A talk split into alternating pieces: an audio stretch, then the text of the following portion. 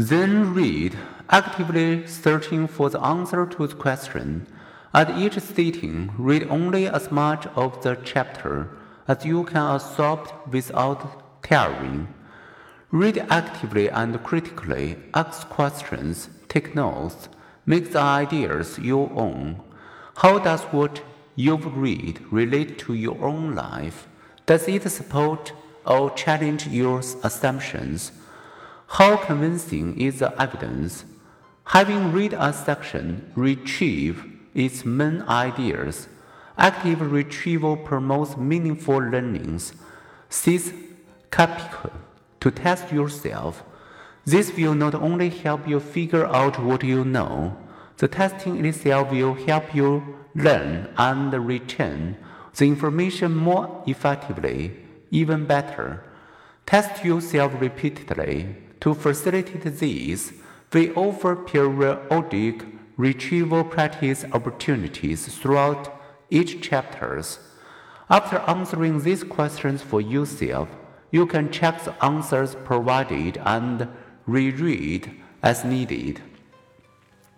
Finally, review. Read over any notes you have taken again with an eye on the chapter's organization and quickly review the whole chapter. Read or see what a concept is before rereading to check your understanding. Survey, question, read, retrieve, review. I have organized this book's chapter to facilitate your use of the SQ3R study system. Each chapter begins with an outline that is your survey. Headings and learning objective questions suggest issues and concepts you should consider as you read. The material is organized into sections of readable length.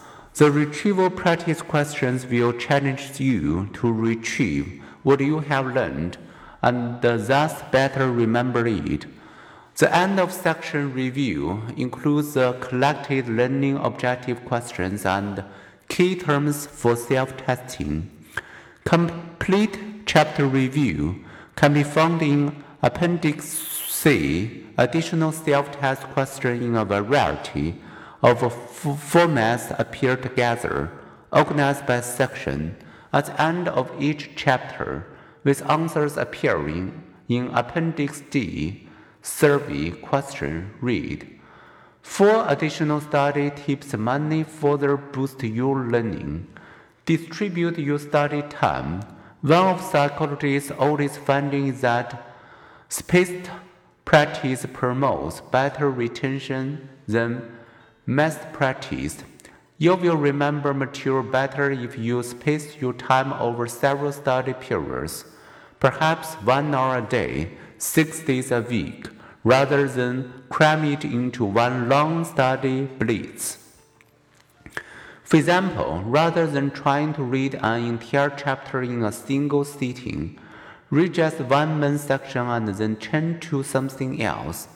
Interleaving your study of psychology with your study of other subjects boosts long term retention and protects against overconfidence Spacing your study sessions requires a disciplined approach to managing your time.